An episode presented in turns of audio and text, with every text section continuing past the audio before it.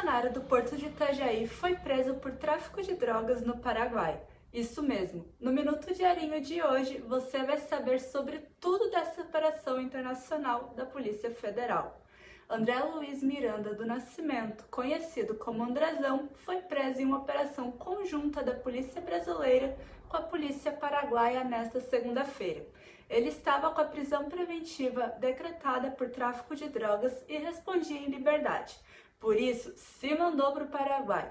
O Ministério Público recorreu e ele foi preso nesta manhã na capital paraguaia.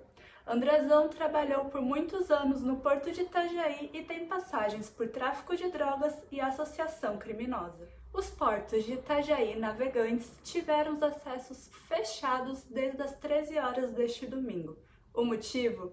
A forte correnteza do rio Itajaí-Açu, que impossibilita a navegação.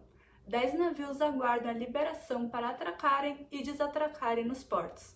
O acesso só será liberado quando a correnteza diminuir. Mais de um milhão de trabalhadores brasileiros podem receber um abono salarial da Caixa Econômica Federal a partir desta segunda-feira.